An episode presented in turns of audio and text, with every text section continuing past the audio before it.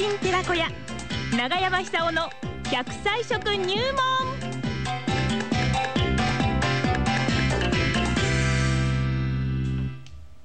さあ奈良浜市出身の食文化史研究家長寿食研究家永山久夫さんにお話を伺ってまいりましょうね。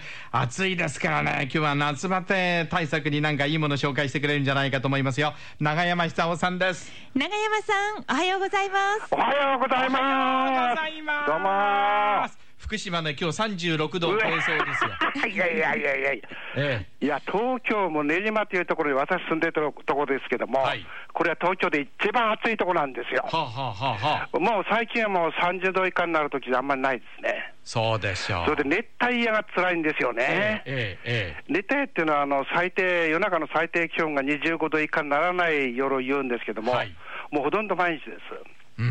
ですから、そういう中で生きてるんですから、ええ。こちらはしたたかですよ。そうでしょう、え。ーしかしね、そうは言ってもですね、えあのー真夏日になると、30度以上になる日が真夏日って呼ぶらしいんですけども、ええええこれ、あのー倒れる方が急増してしまうんですよね。熱中症でね、えーそうなんですよ。はいはいそれでいろいろ調べてみたらですね、に2010年っていうのは熱中症で死亡される方が非常に多かった年なんですけども、え1700人以上亡くなってるんですよね。こんなに？ええあの全国ですよ。はいですから、あの今のうち、これからもっと暑くなると思うんですよ。はいですから、ぜひですね、えー熱中症対策、今からやっておいて、乗り切ってほしいなって感いじするんです。本当ですね、えはいそれで今日はですねあの牛乳を勧めたいんですよ。ちょっと待ってください、はい、熱中症で牛乳？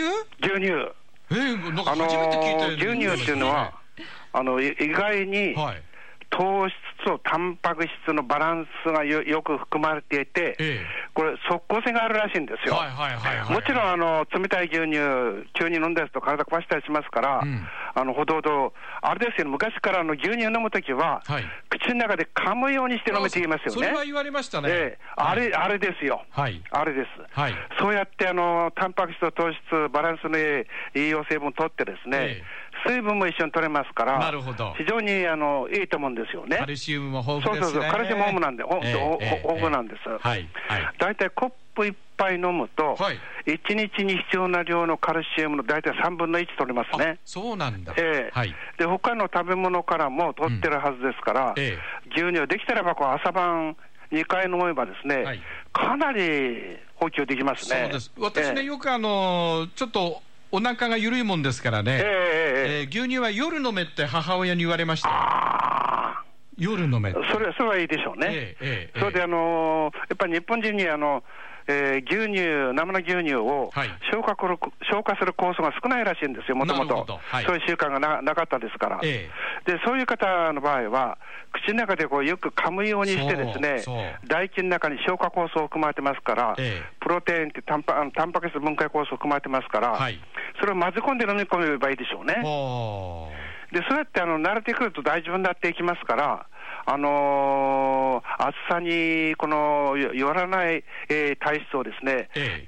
今から作っておかないとダメですよね。なるほど。もう十分熱帯夜になってますから、えだそういう点で言ったらば、牛乳っていうのは非常に、なんていうか、スタミナ強化ドリンクみたいな、あのホワイトカルシウムみたいな、ホワイトカルシウム、ね、そういう力持ってると思いますね。はあ、はあはあ今年のあの暑さっていうのは中途半端じゃないですから、いや本当と。にかくですね、ええ。あのーその体温、もう水分、とにかく十分取らなくちゃだめなんですけども、はい。牛乳以外にも水分取らなくちゃだめなんですけども、えとにかく基礎体力作っておかないとだめですよね。そうですね、ええはいそれとあのイライラしないこと。イライラしない、ええイライラするっていうのは、まあ、いろいろ条件があるんですけども、まあ、今まで体験したことないような暑さになったら、これ、誰でもイライラすると思うんですよ。えええまあ、自分でイライラしないと思っても、体がイライラしてると思うんですよね。はいで、それを防ぐのも、牛乳に含まれてるあのホワイトカルシウムって言います、カルシウムですよね。えはあ、はあはで、カルシウム不足するとあのイライラしてきますから、そうですええそういうことを防ぐ意味でも牛乳は役に立つと。えええそうするとあの、外に出なくなってしまうんですよ、暑いから。そうなんですよねと骨がもろくなってしまいますよね。そうですね、ええ特にあのお年、えー召された方っていうのは、はいあの特にあの骨が脆くなっていますが、骨粗鬆症になってしまう可能性ありますよね。はあはあ骨粗しょう症。ええあれが発音が難しいんです。難しいですよ骨粗しょう症ね。はい。僕はこれから大変なんで大阪に行くんですけども。えー今日ですか？今日これから大阪でこれから、これから大阪、大阪仕事で行くんですけども大。変だ。ねえでもねだからもう普段から健康管理しないとですね。3年先まで仕事が入ってるっていうこといやだね。ー、そうそうそうなんですよ。80超えてんですよ。ね80おいくつでしたっけ？82です。85歳までね。仕事が入ってるちゃんと仕事が入3ってる年、三年先すごいだ。ですね。大変ですよ。はいはい。まあ、そうは言ってもですね、あの人生楽しいですよ、ええ。なんかさっき、最近つくづく思うんですけども、うん。本当の人生の楽しさ、面白さ、愉快さっていうのは、80過ぎないと実感できないって感じますね。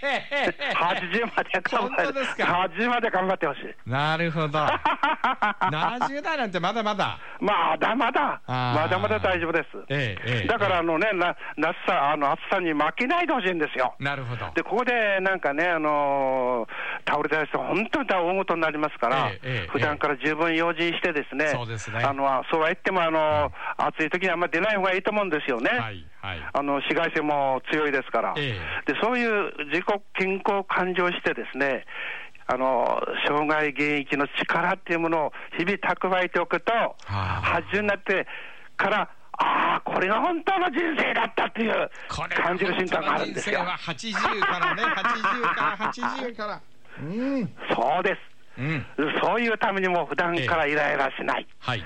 そうすると、一番いいのはあの、ご飯食べた後の牛乳飲むのが一番いいんですよね。そうなんですか。そうなんです。ええええあのお腹の中にいろいろ入ってますから、はい一緒に消化されますから、ええあの牛乳だけ独々あのごくごくって飲んでしまったりすると、はいもしかしたらお腹この緩くなってしまっていらっしゃるかもしれないですね。私そうなんです。ええはいあのパンと一緒に飲むとかね、パンと一緒に食べて飲む飲むとか、そういうこの注意すれば、だんだん体が慣れていくと思います。はい。であの僕なんか一日あの朝晩ににあの2回飲むんですけども、あのこれ飲んでてよかったって実感しますよ。はあはあはあはあはあ。あのー骨も比較的丈夫なんじゃないかなって思うんですよね。ええええあのよく転ぶんですけども。はい。よく転ぶんですか？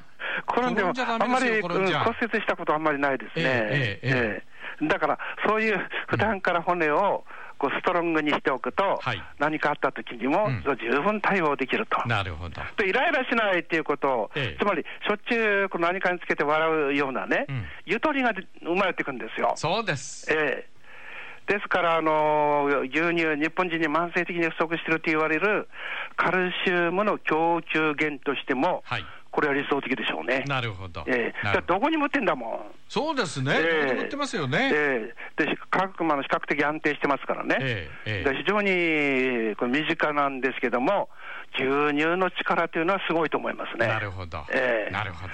そうやってあの牛乳飲んでもらって、ですね、ええあるいはあのコーヒー牛乳にしてもいいと思うんですよね、そうですねええココアなんか入れてもいいと思うんですし、はいあの時々私はきな粉入れて飲んでますけども、あれもあのいいと思うんです。うん私のね友人はね、ええあの牛乳を沸騰させてね、ええそれであのカップラーメン食べてますよ。カップラーメン？カップラーメあれどどうするんですか？ン。だからあのお湯じゃなくて牛乳をああ入れてねそう。あそれはね、時間が来ました。いや理想的理想的それはいいことですよあありがとうございました。わかりませんでした。